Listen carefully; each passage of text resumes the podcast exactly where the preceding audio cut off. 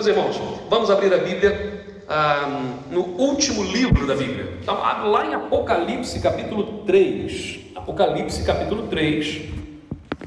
E quando, há alguns meses atrás, o pastor Timóteo e eu nos reunimos para pensar sobre quais seriam os temas que nós abordaríamos, ah, o tema do sermão, o texto bíblico, como nós caminharíamos nesse início. Uma das coisas que entendemos que era muito importante era buscarmos as lições das sete igrejas que estão ali no Apocalipse. Aquelas sete igrejas que estão na chamada Ásia Menor, não é? As sete igrejas ali do Apocalipse têm lições importantíssimas para todos nós, para todas as igrejas de todas as épocas. É o que se chamava talvez de arquétipo, né? aquilo que vale para todos os tempos, em todas as culturas. Nós temos ali lições que são preciosíssimas. Então vamos lá, uh, Apocalipse capítulo 3, versículos de 14 a 22. Eu estarei ali na hum, versão Almeida Revista e atualizada, entretanto, uh, quaisquer que forem as versões, podem ser perfeitamente acompanhadas, ok? E eu quero então, nessa última igreja, na sétima igreja do Apocalipse, trazer a igreja de Laodiceia. E o tema que nós uh, propusemos a partir da experiência de Laodiceia era tanto faz. Poderia também esse tema ser. Entenderam o tema? Qual o tema da lição? Qual o tema da, do sermão de hoje? Dar de ombros, wherever. Tanto faz. Não estou nem aí. Agora, é como se nós pedíssemos assim: ah, já abriram a Bíblia? E as pessoas falavam assim: sim, ah, eu não, tanto faz. Vamos olhar a palavra e vamos ler o texto que é alimento para a nossa vida. Apocalipse capítulo 3, de 14 a 22, diz assim o texto: Ao anjo da igreja em Laodiceia escreve: Estas coisas diz o Amém, a testemunha fiel e verdadeira, o princípio da criação de Deus. Conheço as tuas obras que nem és frio nem quente. Quem dera fosses frio ou quente. Assim, porque és morno e nem és quente nem frio, estou a ponto de vomitar-te da minha boca. Pois dizes: Estou rico e abastado e não preciso de coisa alguma, e nem sabes que tu és infeliz, sim, miserável, pobre, cego e nu. Aconselho-te que de mim compres ouro refinado pelo fogo para te enriqueceres, vestiduras brancas para te vestires, e a fim de que não seja manifesta a vergonha da tua nudez, e colírio para ungires os olhos, a fim de que vejas. Eu repreendo e disciplino a quantos amo. Se, pois, zeloso e arrepende-te. Eis que estou à porta e bato.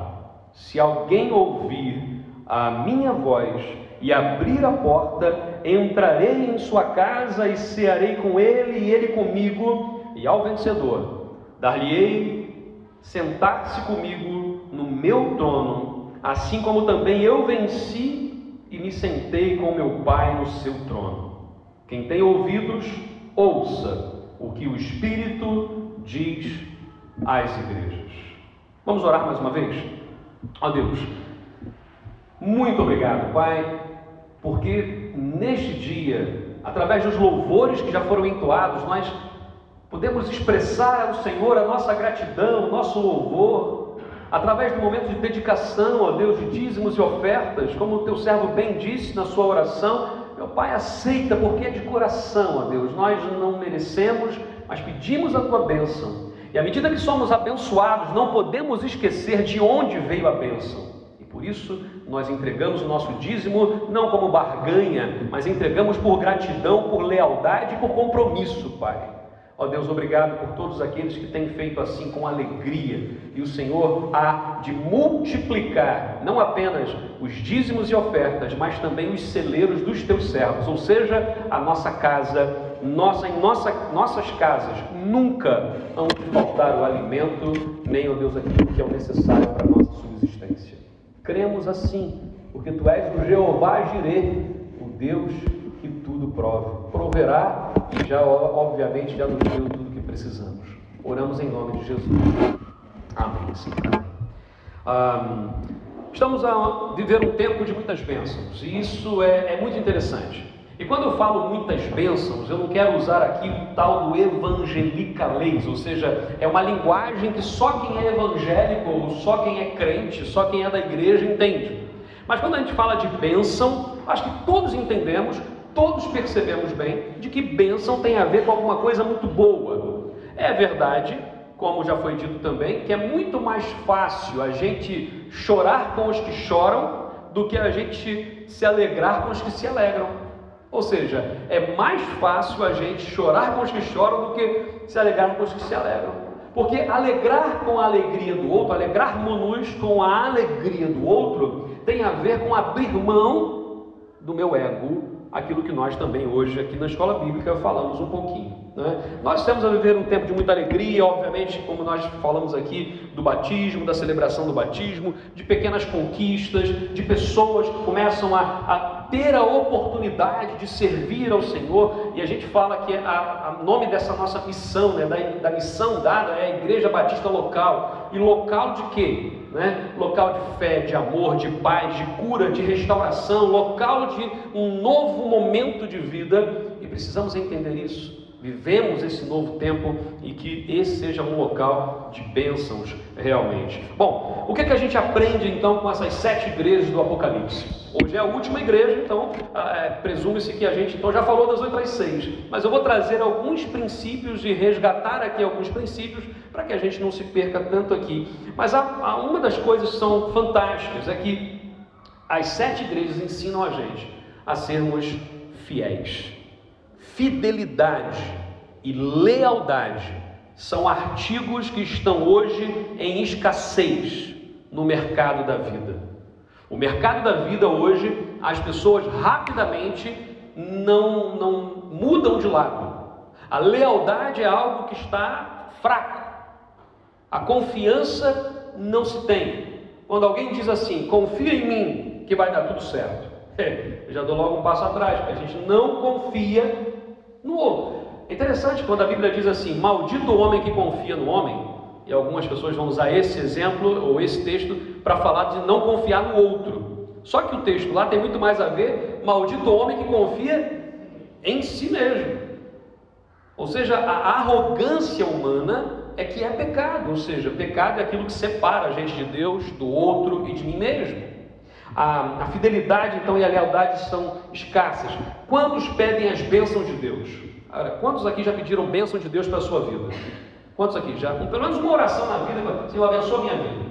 Pelo menos um. Acho que todos em casa também da mesma forma. Já pedimos a bênção de Deus. Mas uma coisa interessante que já viu que tem gente que quando Deus abençoa, essa pessoa se afasta? Já, já ouvi isso. Que quando Deus abençoou, essa pessoa se afastou. Às vezes não se afastou da igreja, mas afastou-se do compromisso que tem com Deus. Há pessoas que, quanto mais abençoadas são, menor é o seu compromisso. É interessante quando os, ah, os discípulos estavam em Jerusalém, estavam sendo abençoados. Jesus tinha ressuscitado, eles tinham visto o Mestre. Imagina, imagina a situação. Você acompanha Jesus o tempo todo e ele é crucificado. Aí você fala, ixi, pus a minha, a minha fé no homem, o homem morreu. E aí todos vão para as suas cavernas. E de repente Jesus começa a aparecer no meio deles e dizer assim: Olha, sabe aquilo que eu falei? Aconteceu. Toca aqui, Tomé. Toca aqui, Tomé. Ressuscitei. E aparece para um, aparece para outro, aparece depois no final a ascensão de Cristo. Imagina aquelas pessoas agora, ao ver aquilo tudo, o que estava no coração deles era: vamos, vamos viver isso agora. Mas eles ainda estavam onde? Em Jerusalém. Foi necessário que houvesse uma perseguição. E quando a perseguição acontece, eles saem da, daquela, daquele reduto, vamos assim dizer. E aí diz: por onde iam passando, iam pregando a palavra. Por isso é que quando nós lemos lá em Mateus capítulo 28, versículos 19 e 20, não é? 18, 19 e 20, são, é o versículo clássico, são os versículos clássicos da chamada, da missão de uma igreja, né? Portanto, ide, pregar o evangelho a toda criatura. Não é isso? É interessante porque o ide ali, a melhor tradução do grego para o português não seria ide, mas seria em indo ou enquanto vamos para onde for formos. Essa é uma tradução muito mais a ver com, com a base ali, ou seja, porque senão tem aquela noção de que, portanto, ide pregar o evangelho a toda criatura. Não dá uma ideia de que é longe? Para pregar então o evangelho, eu tenho que ir lá para o outro continente, eu tenho que ir lá no outro país. O que também é verdade, precisamos ser testemunhas de Cristo, tanto em Jerusalém, Judéia, Samaria e até os confins da terra. Então é tudo paralelo, é tudo ao mesmo tempo. Não é, é primeiro vamos ganhar tudo, vamos ganhar primeiro toda a Maia. Então depois a gente vai para a grande cidade do Porto, depois a gente vai para a região norte, depois a gente vai para Portugal. Não, não, não. É paralelo. Quando olhamos então o texto aqui, ah, nós vamos aprender isso. Há muitas pessoas que hoje vendem né, a, sua, a sua lealdade a Deus por uma comodidade ou até mesmo por egoísmo porque acham mesmo que Deus e todas as pessoas têm que servir aos seus propósitos. E aí ficam até magoadas com isso. Quando olhamos a palavra aqui, e esse texto, essa igreja tem muita coisa aqui, como a gente diz, né, a dar nas orelhas.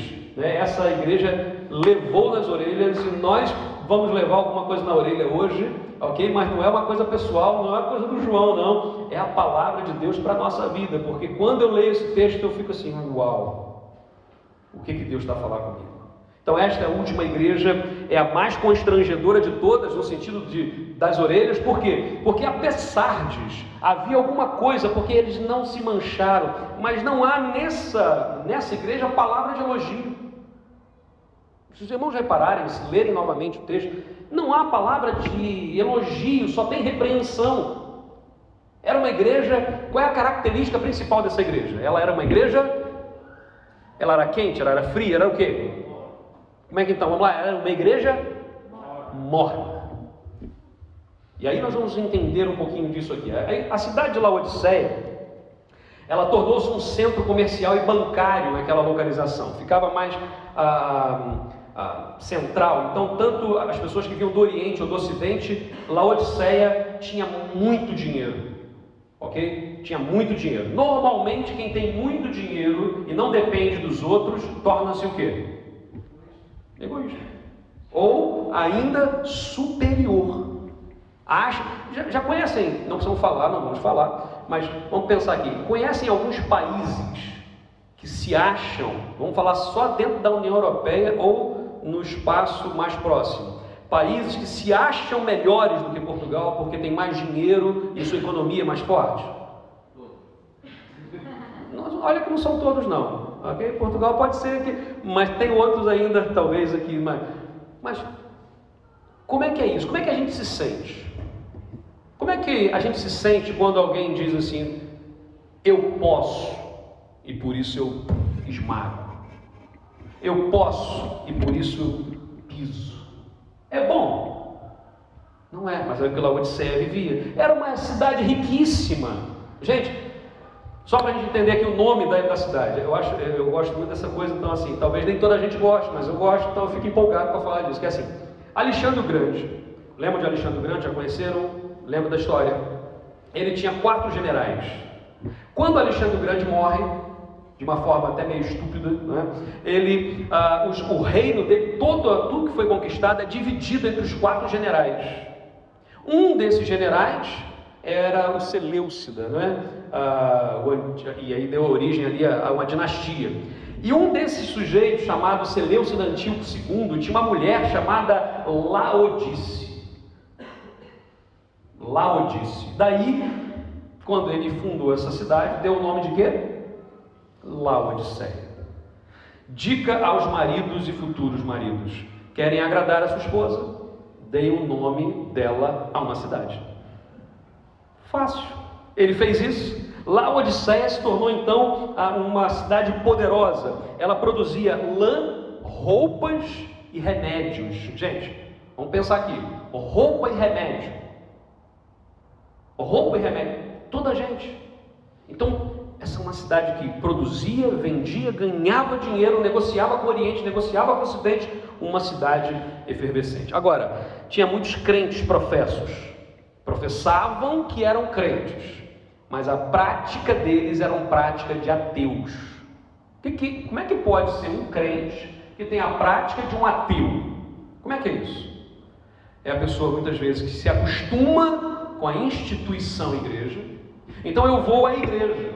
E esse é um erro que a gente comete é, fulcral, vamos assim dizer, que é dizer, eu vou à igreja. E a gente fala isso todo dia, né? Ou todo domingo, sei lá. Ó, vamos acordar, vamos, vamos, vamos, gente, vamos à igreja, vamos para a igreja. Jesus nunca chamou a gente para ir para a igreja. Jesus chama a gente para ir como igreja. Percebe a diferença? Porque quando eu digo assim, eu vou para a igreja, eu vou à igreja, eu estou falando de um espaço físico. Mas quando eu digo vou como igreja, eu sou igreja. E onde vamos, somos igreja. Graças a Deus temos esse espaço fantástico que Deus proporcionou para a gente, para esse tempo, para estarmos aqui juntos como igreja. Mas esse é um saleiro. E quando o saleiro, né, o sal está só dentro do saleiro, não serve. Mas quando a gente sair daqui, salgadinho mesmo, a gente vai sair daqui, né? E quando a semana virar, nós vamos ter contato com pessoas, nós vamos cruzar com gente para todo lado. Vamos deixar um pouquinho de sal na vida de cada um. Lembrando que o sal é para dar sabor, para curar e para preservar. Nós somos o sal dessa terra, diz a Bíblia. Ok? Quando olhamos então aqui essa última igreja, nós ah, precisamos não apenas aprender da Bíblia ou aprender de Deus, mas precisamos praticar aquilo que a gente aprende. Não adianta a gente saber tanto de uma coisa e não praticar. Eu já falei, por exemplo, eu estudei música, fiz teoria musical, estudei piano, estudei flauta, estudei violão, guitarra. Teoria. Eu sei fazer a posição dos acordes, eu sei fazer a posição dos acordes, eu sei ler partitura, pelo menos sabia antigamente. Pede para eu tocar alguma coisa aqui. Só se for virar ao contrário e bater. Ainda dá uma coisinha, puxa lá um sangue carioca, né, um batuquezinho, pá, pá, pá. Mas nada. Adianta alguma coisa eu saber toda a teoria e não pôr em prática? Não adianta. Mesma coisa é a Bíblia. palavra de Deus está ali, nós conhecemos. Ah, Vamos citar um versículo, eu começo o versículo e termino. Começa, eu vou terminar. Conhecemos a palavra, ok, mas não vivemos. Não adianta nada. Uma igreja tem que ser fiel, e aí vamos lá. Uma igreja fiel, em primeiro lugar, reconhece o seu Cristo, diz o versículo 14. Estas são as palavras do Amém. A testemunha fiel e verdadeira, o soberano da criação de Deus. Gente, Cada uma das igrejas aqui tem uma descrição do Cristo. Eu vou relembrar aqui rapidamente. Éfeso, aquele que anda entre as igrejas, ou seja, o Cristo, ele está entre as igrejas, ele não está longe da igreja, ele está no meio da igreja. Amém? Cremos nisso? O Senhor está conosco. Éfeso nos ensina isso. Esmirna vai dizer que ele é aquele que morreu mas vive para sempre. Então ele é o vitorioso, ele venceu a morte, vivo está, aleluia, e voltará. Essa é a mensagem de Esmirna. A mensagem de Pérgamo, ele é aquele que tem a espada de dois gumes na boca, né? A ideia da palavra de Deus como essa espada que é penetrante, que vai até o ponto mais fundo da alma e do espírito. Onde é que a gente divide alma e espírito, gente? Eu sei lá é tão profundo que nós não conseguimos perceber, mas a palavra vai lá. A palavra é capaz de mudar o nosso jeito de ser. Aquela coisa do que eu nasci assim, vou morrer assim. A, a palavra é capaz de mudar. Quantos de nós já fomos, já fomos transformados? Quantos de nós éramos pessoas muito complicadas? Ainda somos. Mas a palavra vai moldando a gente. Lembra da ideia do barro, né? Que vai, quebra o barro e vai fazer outro. É a palavra de Deus, nós aprendemos isso em Pérgamo. Em Tiatira, aquele que tem olhos como de fogo e pés como de bronze. Ou seja, a, a característica de Cristo aqui, da sua, da sua profundidade, do seu poder, da sua nobreza, ah, Sardes, aquele que tem os sete Espíritos de Deus e as sete estrelas. Lembrando que ah, ah, os números é, que são usados no Apocalipse são simbólicos, ele tem simbologias muito importantes. O sete, por exemplo, tem a significado de quê? De algo perfeito. Por isso que o número que se atribui para Deus é oito, porque seria acima da perfeição, ou três, por causa da trindade, que é algo perfeito, ou doze, que é algo de completude. Olha só que interessante, mas sete é o número da perfeição, ou seja, ele é aquele que tem os sete espíritos, as sete estrelas. Gente, só para a gente lembrar, a literatura chamada apocalíptica, ela não está só em Apocalipse. Se nós olharmos lá em Ezequiel, se nós olharmos lá em Mateus, capítulo 24, nós vamos ter ali a literatura apocalíptica. A literatura apocalíptica só vai existir entre o ano 100 antes de Cristo e o ano 100 depois de Cristo. São mais ou menos 200 anos onde a literatura apocalíptica é produzida. E depois, então, alguns ah, autores pegam essa literatura para escrever para que os romanos, o imperador, não conseguisse perceber o que lá estava. Por isso, tantos símbolos. Normalmente, a gente consegue entender alguns símbolos do Apocalipse, outros não. E aí a divergência de, de teólogos para teólogos. Mas eu creio o seguinte: eu aprendi uma vez com o Dr. Russell Shedd, uh, o André e a Flávia, acho que estavam lá nesse dia, quando alguém fez uma pergunta para ele, ele falava assim: Não sei responder, meu irmão, não está na Bíblia. Porque a gente só pode afirmar alguma coisa se estiver lá na Bíblia escrito. Agora, se não está, eu não posso brigar contigo. Você pode achar que é, o céu vai ter, a, a rua vai ser de ouro mesmo, ou eu posso entender que aquilo é simbólico e vai ser tão lindo quanto o ouro que reluz. Eu, quando criança, achava que assim, bom, eu tenho que ter, vou ter uns sapatos especiais, porque o ouro deve escorregar demais. Então imagina toda a gente caindo no céu, pá, pá. Então, para não cair no céu, ou vai ter asa para voar, ou vai ter um sapato especial para poder passar pelo, pelo, pelo ouro e não escorregar. Criança. É claro que a gente não pode deduzir todos os símbolos do Apocalipse. Por exemplo, um deles é bem sabido, é o chifre. O chifre no Apocalipse, na literatura apocalíptica, significa o quê? Normalmente representa um rei ou um reinado. Então, normalmente um chifre, Daniel, por exemplo, lá no livro de Daniel, vai dizer que surgiu um chifre e dele quatro chifres saíram: Alexandre o Grande e os seus quatro generais. Historicamente a gente consegue enxergar isso ali, mas há símbolos que não conseguimos. Não conseguimos. Então, o que nós pegamos aqui na literatura apocalíptica e Apocalipse de João é diferente dos apocalipses que rodavam, porque os apocalipses que andavam na época escritos, eles eram pessimistas. A história sempre ia acabar para baixo. João vai escrever o seu Apocalipse e há um diferencial muito importante. Apocalipse de João é para cima. O Senhor tem o domínio sobre todas as coisas. Ah, por isso ele vai dizer, ah, ele é o Filadélfia, né? O santo verdadeiro que tem a chave de Davi. E em Laodiceia, Jesus é descrito como o quê? Ele é o Amém. Olha só que coisa interessante. Ele é o Amém. E aí, por que, que é a única vez na Bíblia que a palavra amém é usada como, como descrição de uma, de uma pessoa, um nome próprio? Qual o teu nome? Amém. Qual o teu nome? Amém. É igual aqueles nomes que tem no Brasil, tem uns nomes muito engraçados, né? Muito, muito. Enquanto Portugal fecha muito para isso, né? Não, esse nome não pode porque não é português, não pode. No Brasil é, pode todos os nomes. Então tinha lá um, dizem né, que, que, isso é verdade, que era, tinha um que era um, dois, três de Oliveira 4. Né? Eu não sei. Eu acho que o nome pior só o de Jacó. O Jacó era assim, Olá, tudo bem? Meu nome é João, qual é o teu nome? Vou te dar um golpe.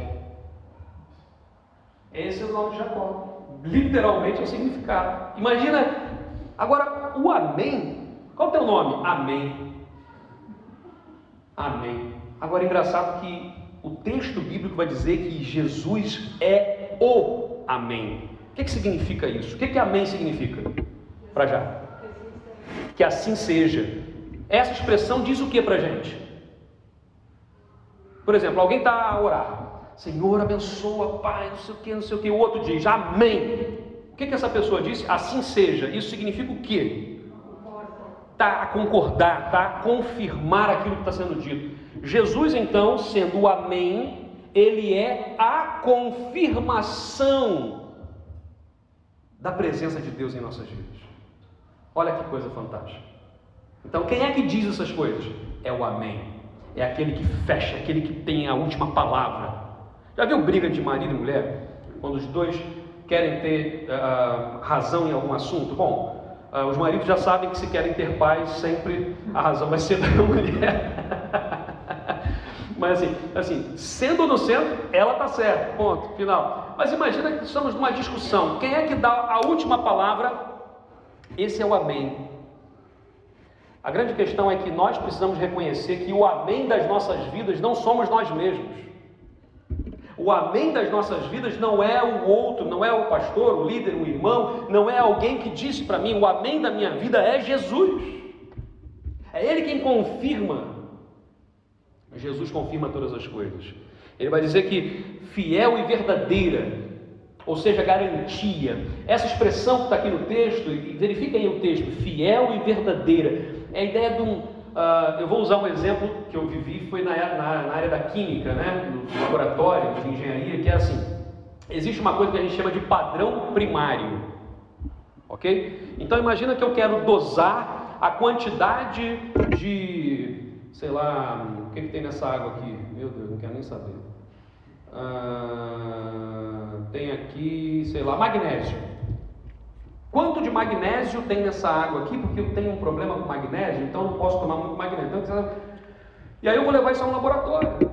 E o laboratório vai medir aqui quanto de magnésio tem. Como é que esse laboratório vai fazer, vai saber quanto de magnésio tem ali? Ele tem que ter um padrão primário, tem que ter uma curva, fazer ali e saber. Ah, então esse aqui tem X. O que está dizendo é o seguinte: Jesus é o nosso padrão primário. Queremos saber como agradar ao Senhor? olhemos para Jesus. Queremos saber ah, como ser boas pessoas? Olhamos para Jesus. Quero saber como ser um bom marido, uma boa mulher, um bom filho, um bom amigo? Olhemos para Jesus. Quero saber como ser um bom servo? Olhemos para Jesus. Olhemos para Jesus, Ele é o nosso padrão, é a nossa referência, é o nosso molde. Ah, falando em molde aqui, ah, imagina, o Jorge, vamos usar o, o, exemplo lá dos sapatos. Né? Quando eu fui lá, por exemplo, na fábrica visitar, vi que tinham moldes. Então eu não posso chegar lá e falar assim, ah, eu quero um sapato, ok, vem cá que eu vou pegar o couro, vou... não é assim, há um molde. E aquele molde há de ser respeitado. E é através daquele molde que sapatos serão feitos. Há todo um trabalho a fazer, mas tem um molde. E muitas vezes esse molde é caro. Nós estamos aqui agora com essas t-shirts bonitas aqui, olha. Temos quantos modelos? 12 modelos, olha aí, 12 modelos de, de, de t-shirts e tal, papá com mensagens e tudo mais. Há um padrão, quando nós mandamos para uma, como é que fala? Gráfica, né, para poder fazer, eles vão pedir o quê? Uma referência, uma arte, alguma coisa que eles vão pegar e vão fazer. Agora, como é que eles fazem isso aqui? Eles fazem um molde. E aquele molde é aplicado. Jesus é o nosso padrão. Ele vai dizer ainda, o soberano da criação, princípio da criação. A primazia é de Jesus. É interessante isso aqui porque na verdade nós queremos sempre ter a primazia. Nós gostamos de ter a primazia. Nós gostamos de ter o tal do tapete vermelho estendido para a gente passar. Eu, oh, muito obrigado, muito obrigado. Não precisava. Não precisava. Já viu quando alguém eh, entrega alguma coisa e fala assim, ah, não precisava, então me devolve. Já viu isso? ah, não precisava se incomodar, então devolve. Não, não, não, afinal, já que deu, está dado, né? Gente, A gente olha para Jesus, ele é, ou ele tem a primazia. Nós queremos e gostamos dos holofotes. Os holofotes, pá, eu estou aqui, estou aqui. Eu sei que tem gente que não gosta de nada, nada, nada. Tem gente que, se puder, esconder atrás ali para nunca aparecer, eu sei. Mas eu estou falando não só da pessoa que é extrovertida e que gosta dos holofotes, nesse sentido físico, externo, mas eu estou falando internamente internamente. Jesus não precisa de referências, é isso que está escrito aqui. Ele é a referência, ele é o padrão primário, ele é o molde para as nossas vidas. Segundo, uma igreja fiel reconhece o seu pecado. E olha só o que diz o texto, versículos de 17, aliás, 15 a 17, algumas partes assim: Conheço as tuas obras sei que você não é frio nem quente. E aí vai dizer assim: quem dera fosses frio ou quente. Reparem aqui que ser frio, nesse texto, não está dizendo que é ser alguma coisa má. Quem dera fosses frio, quem dera fosses quente. Mas não é nenhuma coisa nem outra, és o quê? Morra. E ele vai dizer: Estou a ponto de vomitá-lo da minha boca. Você diz: Eu sou rico, adquiri riquezas, não preciso de nada. Não reconhece, porém, que és miserável, digno de compaixão, pobre, cego e que está nu, frio e quente. Esse é um símbolo da indiferença. É daqui que saiu o tema desse sermão. Tanto faz. Você quer o quê? É frio ou quente? Tanto faz. Gosta de café? Gosto. Com açúcar ou sem açúcar? Tanto faz. Eu vou servir ao Senhor. Tanto faz. Eu tenho alegria. Tanto faz. Essa era uma igreja morna. E aqui é interessante porque há, uma, há, uma, há dois, duas cidades vizinhas: Hierápolis e Colossos. Ok? Colossos, na igreja de Colossenses, lembra disso? E Hierápolis. Eram duas cidades vizinhas. Uma delas, deixa eu ver qual que é ela aqui que eu não lembro de cabeça. Hierápolis. Hierápolis era famosa porque tinha águas termais. Já foi um sítio que tem águas termais? É maravilhoso. Lá no Brasil, no centro do Brasil, tem um, um, uma, uma, região perto do Distrito Federal, da capital do Brasil, né? Que é. Como é que é o nome lá mesmo? Caldas Novas. E uma vez nós fomos num parque lá, águas termais, e eles precisavam, inclusive, quando a água surgia, eles precisavam misturar de tão quente que era aquela água, senão as pessoas não conseguem entrar sequer nas piscinas. E nós fomos uma vez num que era o mais quente de todos, que foi 42 graus a água, que era chamado Poço do Governador. Eu falei, é esse aí que nós vamos. Aí sentamos lá dentro. Aí tinha uma plaquinha escrita, só pode ficar, eu acho que 3 a 5 minutos, porque senão depois você começa a cozer os órgãos, né? você fica ali igual aquela coisa, você fica ali, é igual o sapo, né? Que vai morre ali mesmo. Então tinha aquela coisa, águas termais, águas termais que produzem cura, águas termais que relaxam, águas termais que eram o tema da cidade de Hierápolis. E por outro lado, Colossos, que era outra vizinha, tinha águas frias, mas eram puríssimas e eram fontes de beber água sem gelada. Já beberam água da fonte? Assim, aquela mina d'água assim que sai, você vai lá e pai, né? Fantástico também. Mas o que acontecia que Laodiceia, nem tinha as águas termais de Hierápolis e nem tinha as águas frias e puras de Colossos. Por isso, ah, o Senhor vai usar essa analogia, porque Laodiceia ia perceber muito bem essa metáfora, essa metáfora do frio e quente, e vai dizer aqui: tu não és nem uma igreja terapêutica que cura pessoas, nem és uma igreja que produz refrigério para a vida das pessoas. Fazes nada, está com a porta aberta. Domingo após domingo tem culto. Não há mais nada. E é interessante porque uma igreja assim não tem utilidade espiritual, assim não tem utilidade.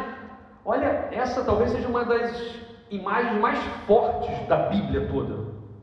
Porque não és frio nem quente, vou fazer o quê? Vomitar-te-ei da minha boca. Gente, vomitar não é uma coisa boa. Não, definitivamente não. Lembro quando era criança, sempre eu vomitava quando viajávamos de autocarro. Íamos para casa dos meus avós e já era, na época não tinha ar-condicionado nos autocarros, então as janelas podiam abrir, aquela coisa toda. E era sempre. Já sabia que em algum ponto da viagem eu ficava verde, achava que virava o Hulk, viu, Dedé? Mas não era, era estava meio quase morrendo ali. E aí meu pai já abria, já punha minha cabeça lá de fora e segurava. E aquela coisa. É, que coisa horrorosa. Até hoje, se eu viajar no Pendura, eu fico Outro dia o Silas, a gente saiu junto, o Silas já sabe. Eu, quando eu vou sair com o Silas, eu já ponho vários chicletes na boca. Eu vou mastigando, porque aí enjoo menos. O Silas, e eu, o Silas, para, para, por favor, em algum sítio, para, porque já estou virando Hulk aqui de novo, né? Então ele parou, foi sair, tomar uma, uma, uma acho que uma cola, né? Alguma coisa assim para dar um. Aí eu... Vomitar, gente, não é bom. Alguém gosta de vomitar? Não. Vomitar não é bom. E deixa gosto amargo na boca. Imagina o que está no coração do Senhor quando olha para uma igreja e diz assim: Vomitar-te-ei da minha boca. Não é bom. Consequência da indiferença daquela igreja. Muita gente vive esta vida, mas esquece que Deus é a fonte da vida. Há referências importantes da cidade. Vai dizer rico, mas és infeliz, miserável, pobre, nu. Registra esse aqui, né, o grave erro da gente comparar bênçãos espirituais com bênçãos materiais. E aquela cidade era rica, aquela igreja era riquíssima. Mas houve um terremoto uma vez, no ano 60 depois de Cristo, e aquela cidade foi completamente destruída. Sabe o que aconteceu? Em poucos anos estava perfeita de novo, porque tinha dinheiro, tinha recursos. Só que quando Jesus olha para aquela igreja, vai dizer assim: achas que és rica, mas és miserável e pobre, referência a ser o centro bancário, financeiro, monetário, mas espiritualmente pobre. Cego, porque havia naquela cidade uma escola de medicina famosíssima que usava o tal do pó da frígia para curar enfermidades nos olhos. As pessoas iam de longe, muito longe, a pela Odisseia para comprar colírios, que eram chamados de colírios é, de, dos deuses. Por quê? Porque aqueles colírios traziam a vista de volta. E o Senhor vai olhar para aquela cidade, para aquela igreja e vai dizer assim: Tu és cega, não vês nada espiritualmente. E nu, porque lembra que eu falei das roupas? Ela produziu uma lã, uma lã especial que não tinha em qualquer sítio, que era chamado uma lã é, é, negro-violeta. Era aquela lã tão preta, mas tão preta que quando olhava chegava a ser meia ah, aquele tom violáceo, né? aquele tom meio azulado quando o sol batia. Era uma lã caríssima. E ele vai dizer: produzes roupas, as mais caras, mas estás nu espiritualmente. Pecado não é para ser explicado, pecado, pecado é para ser confessado e perdoado.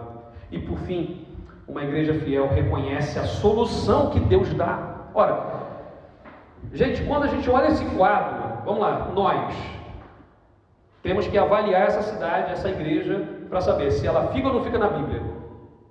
Eu já tinha votado para sair. Porque nós temos uma capacidade de olhar para alguma coisa que está muito má e dizer: não tem mais jeito. Esse aí não tem mais jeito. Essa família não tem mais jeito. Esse casamento não tem mais jeito. Esse relacionamento não tem mais jeito. Não há mais jeito. E aí Jesus nos dá a solução. Porque Ele sempre olha para nós com um olhar de misericórdia. E olha só o que diz a palavra. Versículos 18 a 22. Dou-lhe este conselho: compre de mim ouro refinado no fogo e você tornará rico. Compre roupas brancas e vista-se para cobrir a sua vergonhosa nudez. Compre colírio para ungir os seus olhos. Olha as, as analogias todas aqui que eles sabiam bem. Tudo aqui. Ah, repreendo e disciplina aqueles que eu amo. Gente, o que o Senhor está fazendo com essa igreja aqui era o que? Era jogar para baixo era pisar na cabeça deles e dizer: vocês não prestam, nunca mais vocês façam nada. Era isso que Jesus estava fazendo? Não. Quantos aqui são pais, pai ou mãe? Levanta a mão assim só para ver. Ixi. Quantas vezes tivemos que dar um corretivo nos filhos? Não estou falando só fisicamente, não. Dar um tapinha lá, ou uma varada, ou uma chinelada, ou uma tamancada, ou seja lá o que for, o que vier, uma cintada. Antigamente era o cinto, aquela. O pai tirava, pá, vira e pau. Não, mas não só isso, mas a repreensão de uma forma geral, até verbal, de fazer pensar também, de pôr de castigo. Quantos aqui já fizeram isso com seus filhos? Quem tem filho, com certeza já fez. Já fez. Por que, que a gente faz isso? A gente faz isso porque odeia o filho, é isso? Eu odeio meu filho vou dar um. Não.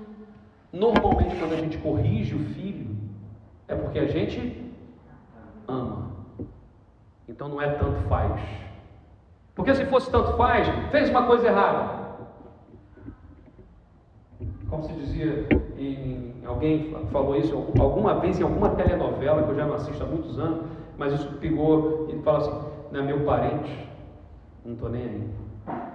Jesus não, ele olha para aquela igreja e diz assim: Eu repreendo aqueles que eu amo, eu disciplino aqueles que eu amo, e por isso, seja diligente, arrependa-se. Eis que estou à porta e bato, se alguém ouvir a minha voz e abrir a porta, eu entrarei, cearei com ele e ele comigo, e ao vencedor, ou seja, há uma possibilidade ainda daquela igreja ser vencedora. Aqui, ah, diante do pior cenário da nossa vida, seja qual for o cenário, Jesus tem a solução. Eu posso não ver a luz no fim do túnel, eu posso não saber o que está lá, mas Jesus sabe. Compre de mim, significa o que aqui esse texto? É só essa, essas frases aqui para a gente perceber bem. Compre de mim. Jesus, Jesus virou um mercador por acaso? Não, o que ele está dizendo é: esse ouro que vocês têm, essas riquezas que vocês têm não valem nada, comprem de mim. Porque Jesus é a fonte de todo o poder e de toda a riqueza, essa é a ideia. Repreendo a quem amo, oportunidade para arrependimento, cearei com ele. E aqui os gregos tinham pelo menos três refeições diárias, que eram as mais comuns. Era um pequeno almoço, um almoço e uma, um jantar, uh, quase que um, uma ceia maior, assim vamos dizer. Engraçado que eles, os gregos, tinham mais ou menos o padrão que eu sigo hoje de alimentação, que dizem que não é o melhor. Porque dizem assim, né? Uh, Para nós vermos bem, nós temos que tomar o pequeno almoço como rei, almoçar como, como príncipe e jantar com plebeu. Ou seja, comer bem no pequeno almoço, no almoço uma refeição moderada e na janta menos. Eu faço exatamente o contrário, eu não consigo comer nada de manhã. Então meu almoço, meu pequeno almoço é o quê? É de plebeu. O meu almoço sai de baixo, só perco para o irmão Joaquim, mas para o resto nada. Aí, vamos, pá. E no jantar, eu também não consigo dormir com fome, com fome não consigo dormir. Como é que era o, o, o hábito deles? Né? Os, os gregos, o pequeno almoço deles eram pedaços de pão mergulhados no vinho e comiam. Vamos para a vida. No almoço, andando mesmo por onde estava, era comer com uma sandes no bolso, pegava aquelas sandes e comia. Mas o jantar era o a refeição do dia era o jantar, um banquete, e era chamada deipnon em grego. Sabe qual é a palavra que Jesus usa com eles aqui? Cearei com ele é deipnon. Ele está dizendo o seguinte: eu vou dar para vocês um banquete. Podem vir. Eu vou dar um banquete para vocês. Nós não somos perfeitos. E quando nós erramos, nos desviamos e muitas vezes acontece. Precisamos entender que Jesus é a solução. Ele oferece o arrependimento e oferece a vitória para todo aquele que nele crê. Amém? Meus irmãos, ser frio ou quente, o que a Bíblia diz, o que não dá para ser morno, não dá para construir uma história de uma nova igreja se nós formos mornos. Então é, vamos ser frios, Frios no sentido não é frio mal, não, daquela coisa assim. A pessoa é um, é um bloco de gelo, né? Não, não é isso não. É frio no sentido de oferecer refrigério. E vamos ser quentes no sentido de oferecer cura, terapêutico. Mas não vamos ser assim, tanto faz. Ah, eu vou à igreja quando der, eu faço o que dá, que não, se der, deu, se não der, não deu. Não, não é isso. Não é para isso. Como igreja precisamos ser fiéis e a palavra de Deus então nos convida a viver dessa forma. Que essas igrejas do Apocalipse possam trazer para nós lições para a vida. E que Laodiceia fique agora gravado na nossa mente. Não és frio, nem quente, és morno. E se és morno, vomitar-te-ei. Não quero essa visão. A última coisa que eu quero na vida é ser vomitado por Deus. Mas Ele mesmo não desiste da gente e diz: Eu estou aqui, estou à porta e bato. Aquele que abre, eu vou fazer uma deipnona, eu vou fazer um banquete para a gente celebrar, para a gente se alegrar junto. Ó Deus, obrigado, Pai, porque a Tua palavra é anunciada neste dia, apesar das nossas falhas, apesar das nossas limitações. Que o Senhor abençoe as nossas vidas de uma forma poderosa, em nome de Jesus. Amém, Senhor.